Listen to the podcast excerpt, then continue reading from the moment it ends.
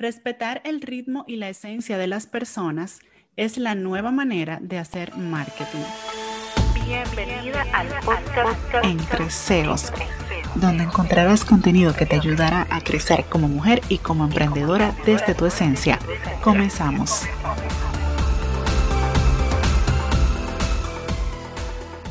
Hoy hablamos sobre una de mis grandes pasiones, el marketing, pero no cualquier marketing.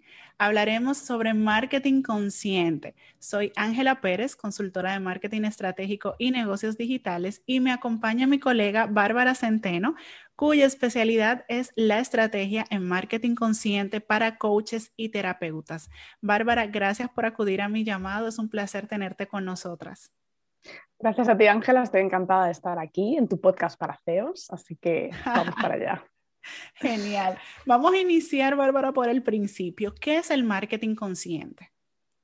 Mira, a mí me gusta decir que el marketing consciente es una herramienta que conecta tus servicios con tus clientes potenciales y lo hace respetando tu esencia y sin nada de técnicas agresivas, ¿no? Porque ya sabes que yo me dirijo además a un nicho que son profesionales del desarrollo personal y desde luego lo que les rechina es pues, un, marketing agresivo, spam, eh, puerta fría, bueno, todo esto que, que no aplica a nuestro sector. Quizás es útil para otros sectores, para otros nichos, pero aquí no. Entonces a mí me gusta mucho recalcar este, no te vas a sentir incómoda, en todo momento se va a respetar tu esencia y tus ritmos y aún así te va a llevar a la venta, ¿no? que es lo que nos interesa, porque al final tenemos negocios, no son hobbies, son negocios, importante. Totalmente, porque se tiene la idea de que si yo no toco la puerta, de que si yo no voy detrás, no voy a vender, no me va a llegar nadie, nadie me va a ver y no es así, hay herramientas, como bien acaba de decir Bárbara, hay, hay técnicas, hay cosas que llevándolo correctamente a cabo va a hacer que esas personas lleguen a ti. Y esa es la idea, ¿no? Tal cual. Genial.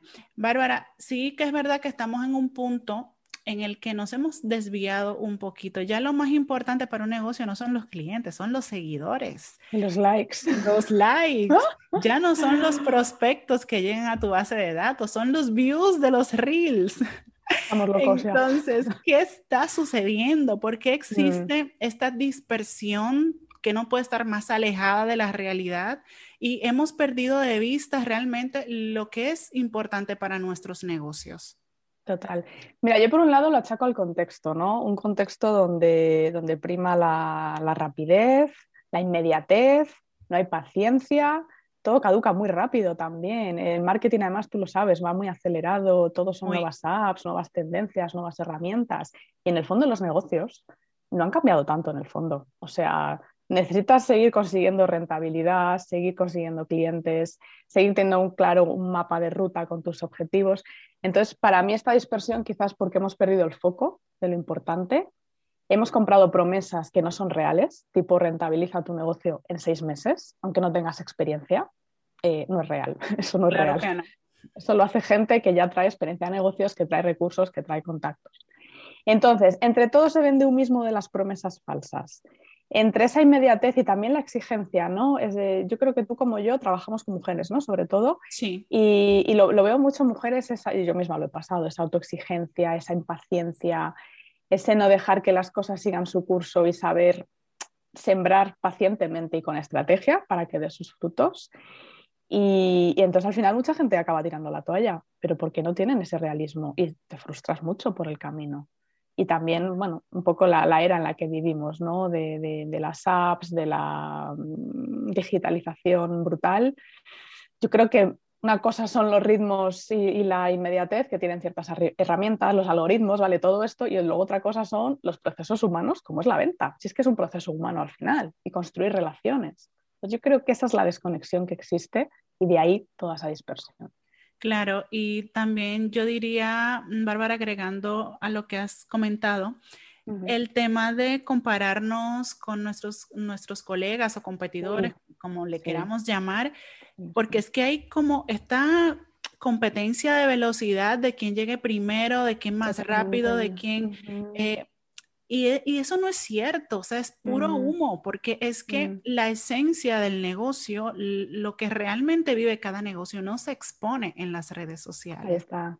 no tenemos ni una pizca de conocimiento de lo que está pasando en el negocio de X persona. Creemos que lo conocemos y que lo estamos viendo todo, pero no es así. Es una falsa ilusión. Tú puedes ver los seguidores, eso lo puedes ver, puedes ver los likes.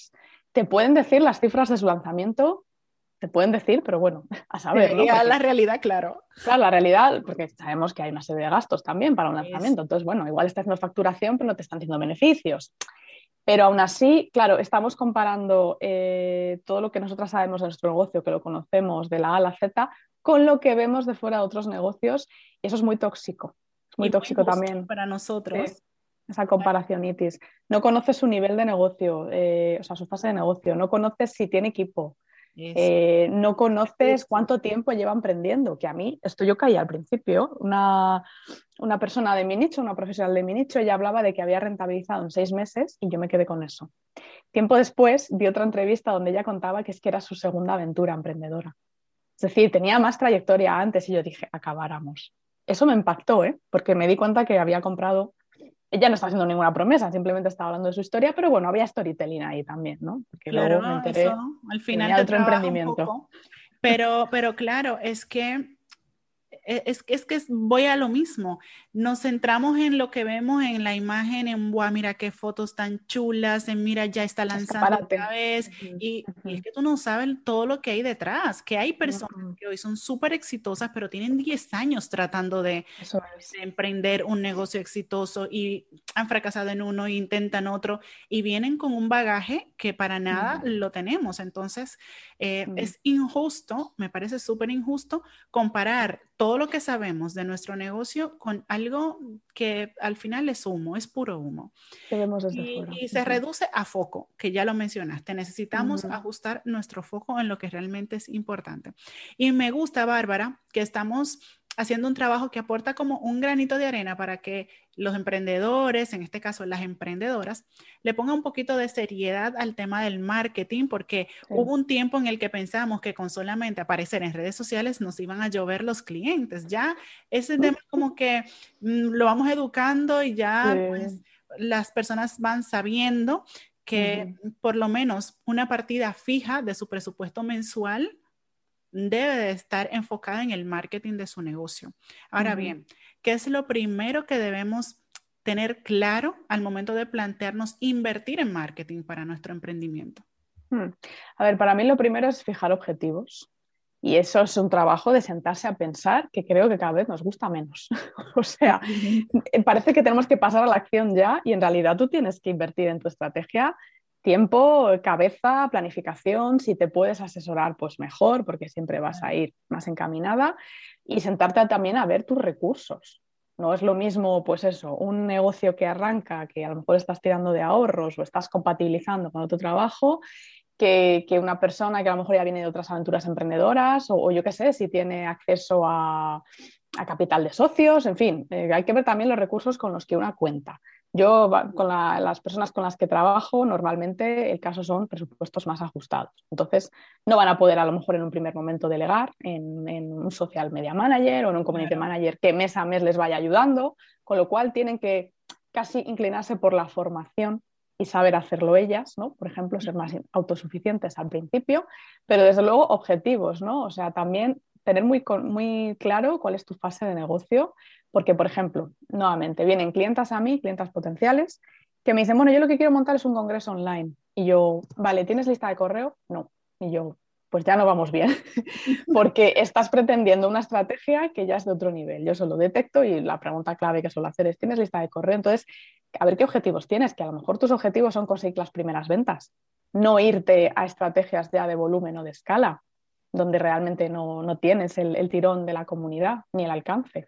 Entonces, yo diría eso, siéntate, a pensar, asesórate, fórmate, mira a ver tus recursos, tu presupuesto y a partir de ahí ya viene lo demás. Pero ese plan de acción estratégico es lo más importante, no, no el empezar, porque yo creo que igual lo típico hoy, a lo mejor tus oyentes que están escuchando ahora, hay personas en esa fase inicial y lo que dicen es, bueno, pues yo me lanzo con el perfil de Instagram y venga, y a, a aportar valor, ¿no? Digo mucho esto de aportar valor, dar valor. Y yo, bueno, pero dar valor hacia qué? ¿Qué vendes? ¿A quién se lo vendes? Exactamente, ¿con qué objetivo? Porque valor, valor es algo demasiado generalizado. Estamos saturados de valor, además. Definitivamente. Está sobrevalorado el valor, ¿eh? claro, es como, bueno, dar valor, pero ¿para qué? ¿Qué es lo que quieres conseguir? Definitivamente. Bárbara, y hablando precisamente de todo esto, hay un montón de información, desinformación, contenidos, un montón de gurús que nos dicen una cosa, que otra cosa luego. Y hay tal confusión que es impresionante ver cómo están las redes sociales con esto de emprender en digital, pero impresionante. O sea, yo me encuentro con cosas que yo me quedo de piedra. Acláranos un poquito, danos luz. ¿Qué cosas no debemos hacer y que nos alejan de esos objetivos que ya nos has comentado y, por supuesto, de los resultados. Sí, pues mira, algunas cosas ya las hemos mencionado.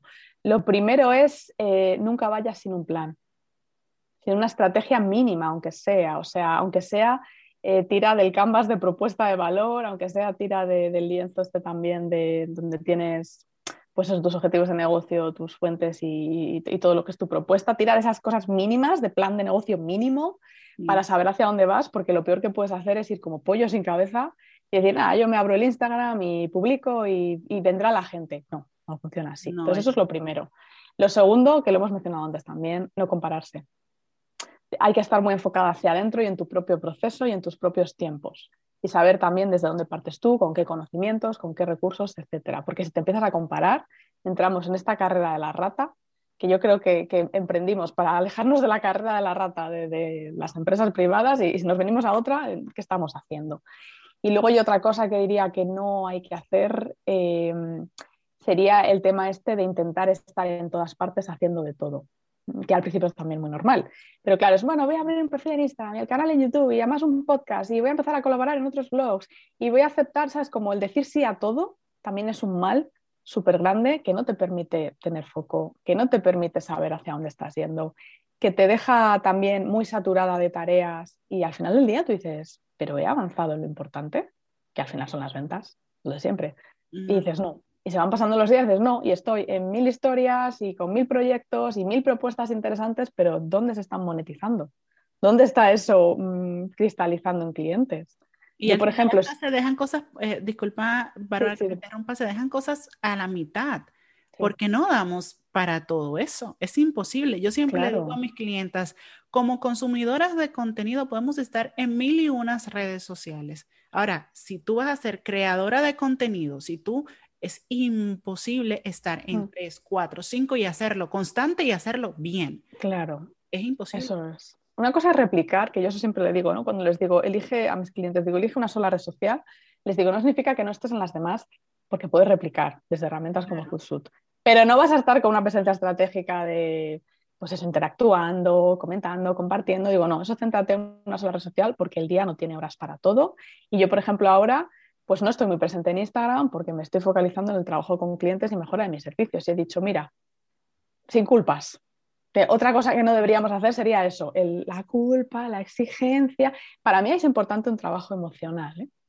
Eh, muy, muy importante, que no sé si lo mencionaremos luego más adelante, pero si no lo voy adelantando. El trabajo emocional, cuando emprendes, esto es un máster de autoconocimiento y necesitas apoyo profesional. O sea, así ya lo digo directamente pasar por terapia, pasar por coaching, lo que sea que a ti te ayude a, decir, vale, vale, ¿qué está destapando este emprendimiento en mí? Exigencia, miedos, frustración, eh, ansiedad. Bueno, es que es heavy esto, ¿eh? es un proceso. y, no, todo el mundo lo gestiona de la misma forma. Mm. ¿Sabes? Porque es que, y es una montaña rusa emocional, o sea que un día estamos a tope de trabajo y luego al siguiente mes pues por lo que sea, mm. pues ya vamos a peor y nos queremos, pensamos que el mundo se va a acabar. Mm. Eh, yo siempre digo también que si salimos un poco de Instagram, por eso no debemos centrar nuestro negocio única y exclusivamente en Instagram. Primero, porque no es nuestra, no depende de nosotros. y segundo, porque Instagram va a su ritmo. Que no tiene nada que ver con el ritmo de nuestros negocios. Y si tu negocio está en un punto en el que tú tienes que centrarte en cosas internas de tu negocio y te tienes que separar un poco de Instagram, es que no se acaba el mundo, que creemos como que es el tren que se, acaba. lo prometo, yo facturo más ahora. Pero claro. Entonces digo, cuanto más alejaste de Instagram, más facturo. Digo, maravilloso. Para que veas, entonces, eh, existe la, la mentalidad, no sé, la idea de que en Instagram está el dinero y que si no estoy en Instagram mi negocio quiebra y que solo ahí puedo encontrar ah. clientes y eso no es así para nada. Claro. Definitivamente. Entonces, mm, Bárbara, sabiendo todo esto que nos has mencionado, lo que nos faltaría saber es cómo desarrollamos o implementamos ese marketing consciente en nuestro negocio. Mira, lo primero sería partir del mundo del cliente y para eso pues salimos a preguntarle. O sea, investigamos qué necesita, eh, cuáles son sus deseos, frustraciones, en qué redes sociales se mueve, eh, cómo ha intentado hasta ahora solucionar su problema. Es como que nos tenemos que obsesionar con el problema que tiene nuestro cliente, eh, que, no le deja dormir por las noches. Y luego también obsesionarse entonces con ¿y qué necesita? ¿Y cuáles son sus deseos? ¿Y qué es lo que, qué es lo que está buscando en un servicio que realmente le ayude? Porque a veces lo que, lo que veo es que se hace al revés. ¿no? Yo tengo una idea en la cabeza, voy a lanzar este producto o este servicio y ya vendrán las personas adecuadas y yo no. Vamos a partir de una hipótesis, ¿no? Porque claro, si no, pues tendría que encuestar a 500 personas. No, partimos de una hipótesis, pues a lo mejor tirando de nuestra experiencia, a lo mejor con clientes que ya hemos trabajado que nos han resonado especialmente. Hacemos una hipótesis ahí y ahí sí que salimos a investigar. Y lo primerísimo es eso, ¿eh? partir del mundo del cliente y ver qué es lo que necesita y dárselo luego ir mejorándolo constantemente. Porque claro, también, pues a veces trabajo con clientes en, fase muy inicial y, y, veo como ese miedito de no estoy preparada. Digo, sí, sí, pues es que es ahí cuando tienes que lanzar. Cuando estás preparada ya es demasiado tarde. Entonces, desde ese mínimo viable que, vamos mm, ahí pues cocinando, vamos luego mejorándolo, vamos incorporando todo el feedback, muy importante también, ¿no? En marketing consciente estar siempre muy pendiente del feedback porque así también nos aseguramos de respetar tanto nuestra esencia como la, con la esencia de la persona con la que trabajamos, para, para, ver que realmente cubrimos sus necesidades. Ah. Y ese, ese proceso, Bárbara, es hermosísimo. Yo miro hacia atrás cuando yo comencé la mentoría grupal, que para mí es mi, mi servicio estrella en este momento. Y yo digo, madre mía, pero ¿cómo me contrataron ese primer grupo? Yo pienso lo mismo. ¡Qué locura! Y claro, yo me lancé sin paracaídas e inicié con lo que tenía. Y con ese primer grupo validé y mejoré. Y con, en el feedback constante es una mejora que no termina nunca. Vamos siempre, siempre perfeccionando. No llegamos a la perfección, pero vamos mejorando. Y, y ese proceso es maravilloso porque lo primero es que te deja una experiencia que tú puedes ya transmitirla y hablarle con tal seguridad em, y con, ese conocimiento ya no solamente de lo que aprendiste leyendo o que has estudiado, sino de lo que has vivido, de lo que has experimentado. Y eso se lo puedes transmitir a tus clientes y, eso viene fenomenal, porque eso les ayuda a crecer mucho más que lo que está en los libros, porque esto es la realidad pura y dura el barro, como digo yo, bajar al barro y contárselo al resto, ¿no? De he estado ahí, he hecho esto y tal, y me ha funcionado esto y esto no. Y total, em, hay esa parte, yo creo, de, permitirnos, desde el punto en el que estamos, ayudar a otros y, decir, y cuando sepa más, pues seguiré mejorando y lo haré mejor, pero en este punto veo mucho miedo a, es que aún no estoy lista. Y entonces la gente sigue formándose eternamente, que está muy bien formarse, si yo me formo también cada dos por tres, pero vayamos implementando a la vez y saliendo ahí fuera a romper cosas. Claro. porque es algo que me gusta decir también. Te dice que el conocimiento es poder, pero yo siempre digo, el conocimiento aplicado es poder. El conocimiento ahí poniéndose con telarañas en la cabeza no tiene nada de poder. Entonces sí que es verdad que nos tenemos que formar, eh, que dejarnos guiar, pero siempre accionando, siempre dando ese paso, siendo proactivas. Genial. Bárbara, ¿dónde te encontramos en las redes sociales y en tu web, por supuesto, para que nuestras emprendedoras puedan conocer más sobre ese marketing consciente que, trabajas y quizás hasta dejarse guiar en ese proceso si están en ese punto de su negocio? Totalmente. Pues mira, me encontráis en Instagram y en YouTube con Marketing Consciente.